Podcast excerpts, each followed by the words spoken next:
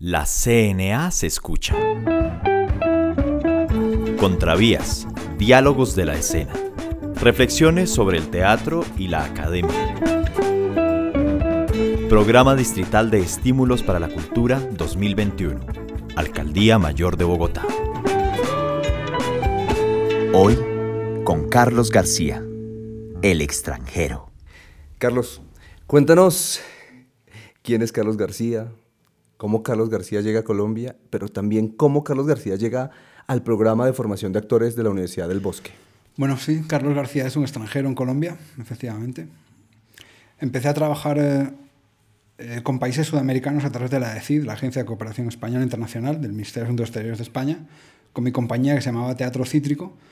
Nos contrataban para venir a, a diversos países de Latinoamérica tanto como para presentar nuestros trabajos, los montajes que teníamos en ese momento y hacer pequeños talleres. Entonces, eh, pues no sé, estuvimos en Perú, estuvimos en Colombia, estuvimos en México, en Cuba, en varios países, en Argentina. Y en Colombia, pues, eh, pues se abrieron más puertas, eh, hubo más posibilidades, entonces volví y poco a poco el Colombia me tragó.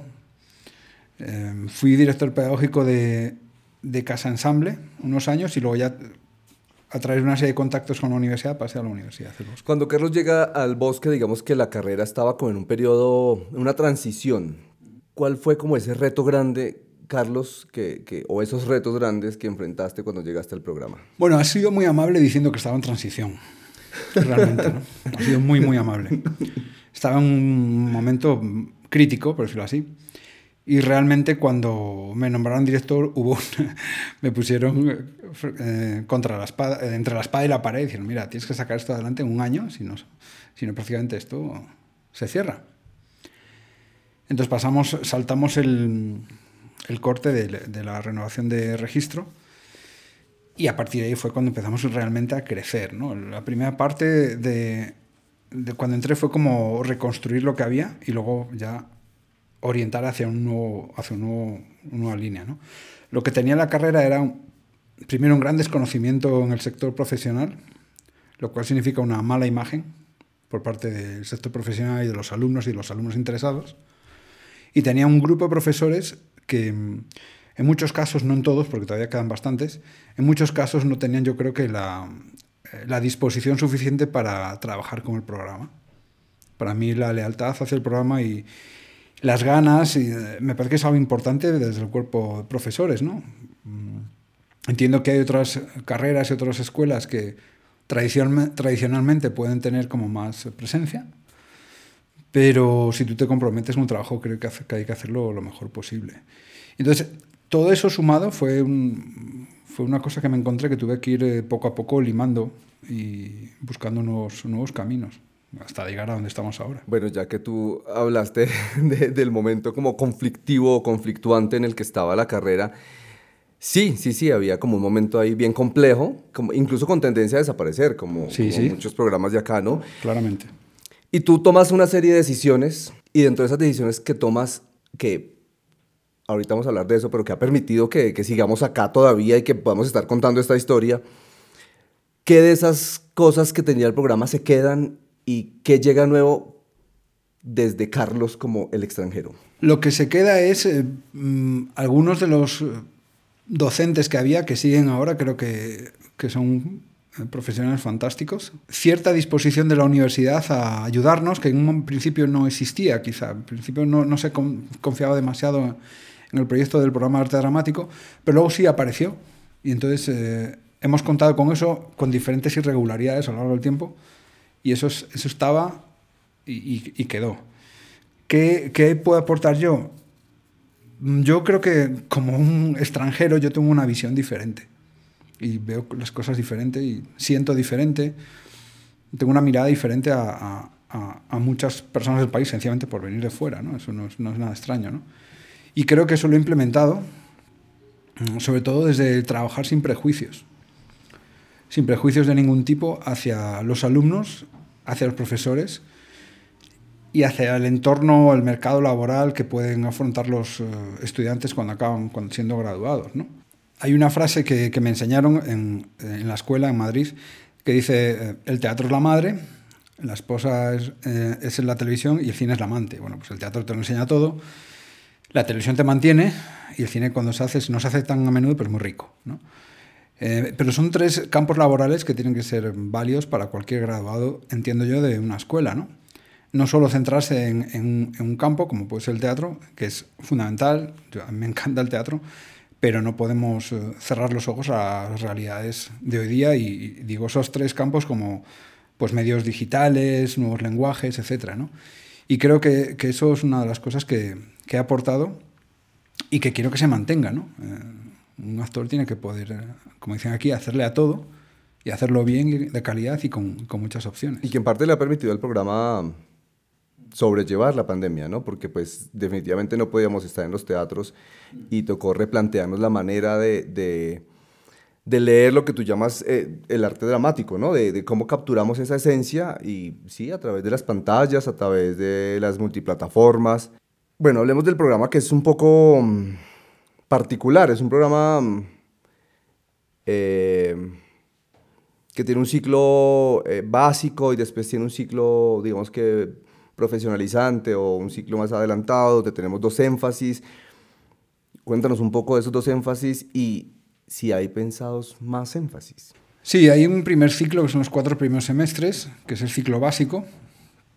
Segundo ciclo, que es el ciclo o componente profesional, donde arrancan los dos énfasis.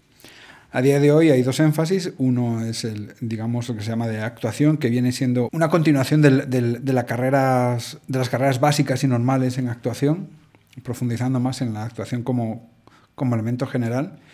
Y luego el de teatro musical, eh, que profundiza un poco en, en, este lenguaje, en este eh, subgénero que es el teatro musical, eh, de una forma muy general. Obviamente no es una carrera, nunca queremos que sea una carrera porque, lo, porque es un énfasis, entonces son una serie de materias donde le dan al, al alumno una serie de herramientas.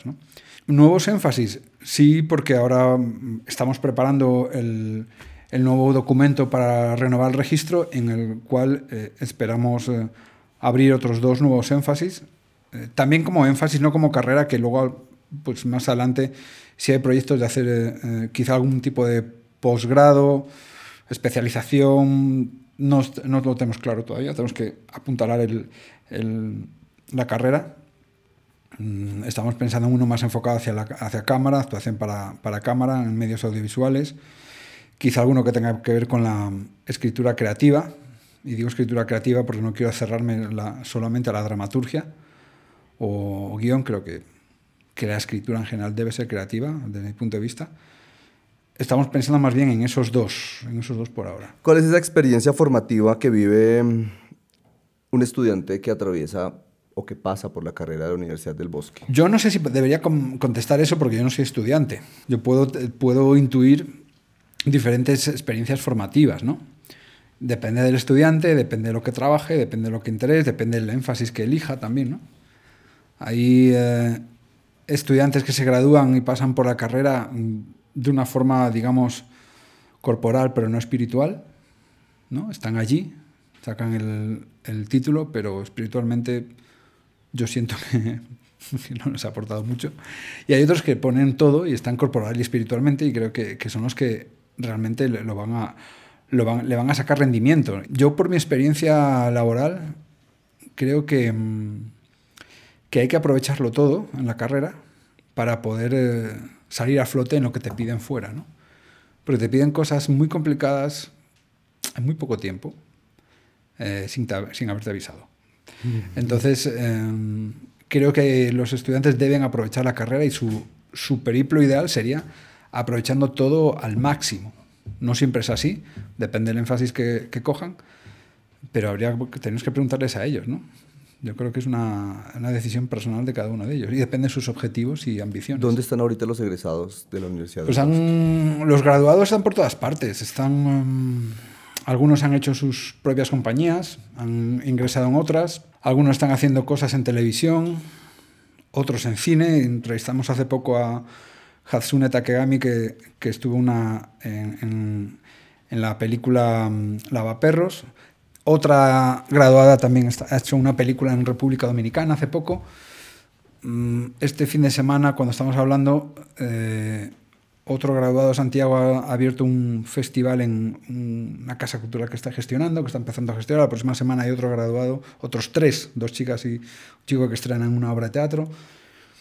Muchos están trabajando en temas de formación en colegios. Otros han continuado su formación con posgrados, maestrías, tanto en Colombia como en el exterior.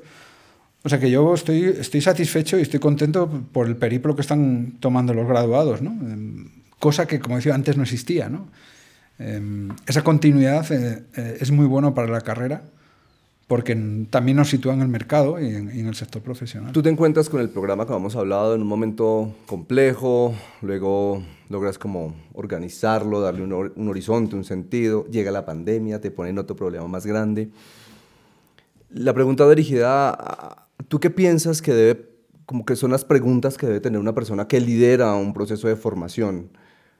En general, artístico. ¿Qué preguntas debo tener? Pues mira, tengo mil preguntas diarias. Mm, cada vez que conecto el computador o llego a la universidad, es una avalancha de problemas. Muchos graves, muchos tontos, otros que, que son sencillos pero te quitan tiempo. Entonces eh, me hago muchas preguntas y me hacen muchas preguntas diariamente. Yo me hago una pregunta fundamental, yo, una cosa muy personal mía, es ¿qué coño hago aquí?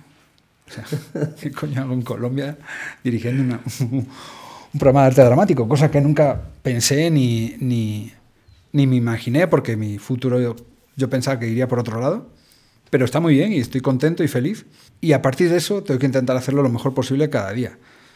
Pero preguntas que me hago, muchísimas, muchísimas. Me preguntaré primero sobre mi estado mental a veces. Si, si estoy apto para dirigir o, tengo problemas mentales por toda todo la, la, avalancha de cosas que vienen que, que no se ven, ¿no? Muchas veces no se ven, ni de cara a los profesores ni a los alumnos.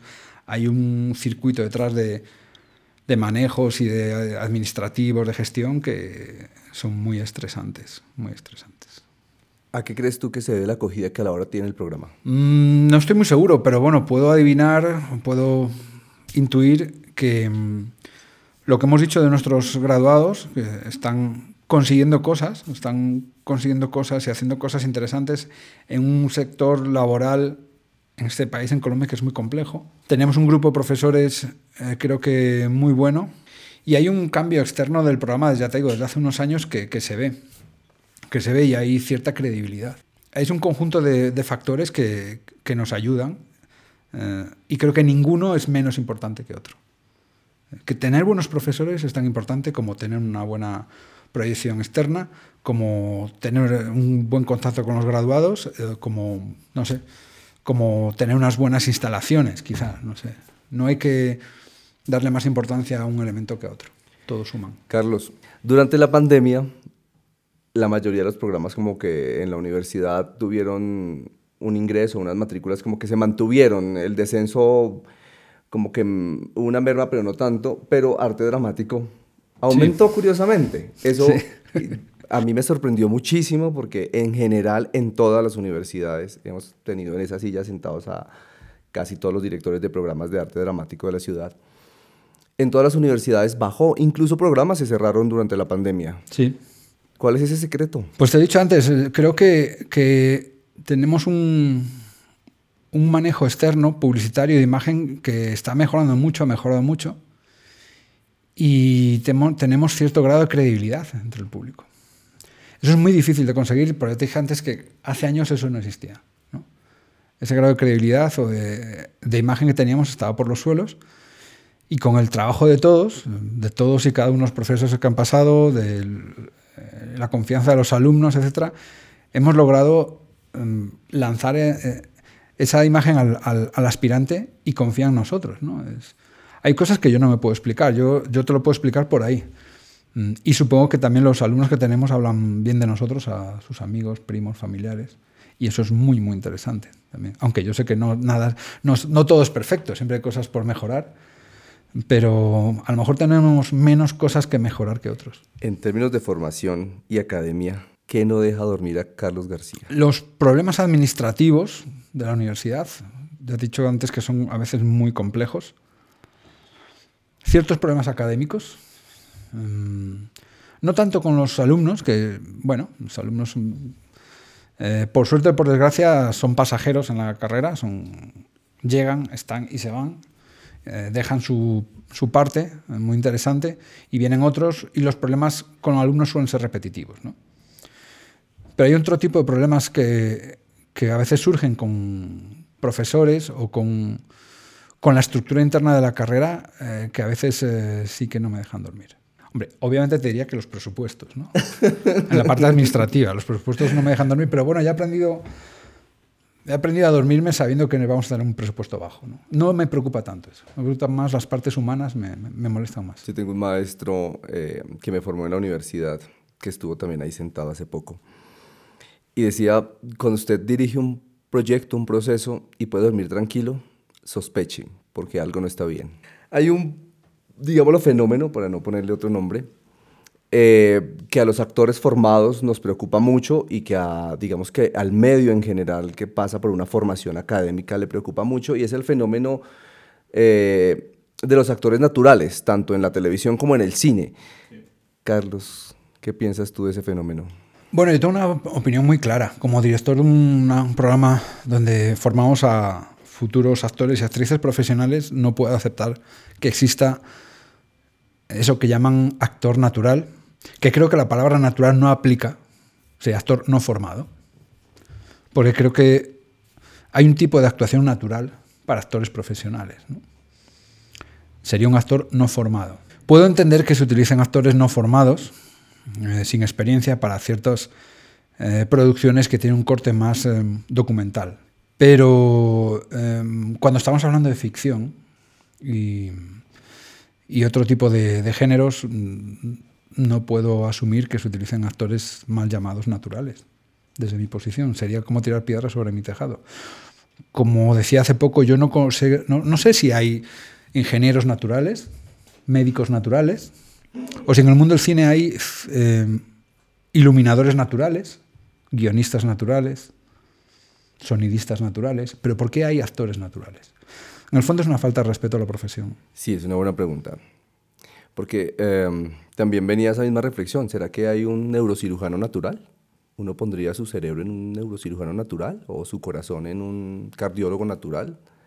Pues creo que y sobre todo porque hay una formación detrás que exige un rigor, una disciplina, eh, cinco años de carrera. Además, mira, hay, tú un, un actor no formado eh, para hacer un personaje concreto que encaja en su estilo de vida, en su forma de ser, en su físico, y puede hacer eso, puede hacer eso, y lo hará fantástico, pero no le pidas otra cosa diferente. Mientras que a un actor profesional y formado se le pide dar mm, varios resultados de calidad, y que todos sean buenos. Creo que también es una cosa que el cine colombiano se debería plantear. Me decían alguien, que, bueno, eso es una tendencia que viene de Europa. perdona, voy a cumplir 50 años y desde que yo recuerdo, en el cine europeo hay actores profesionales, de los años 70 y antes. Entonces que no me vengan con la tontería de las...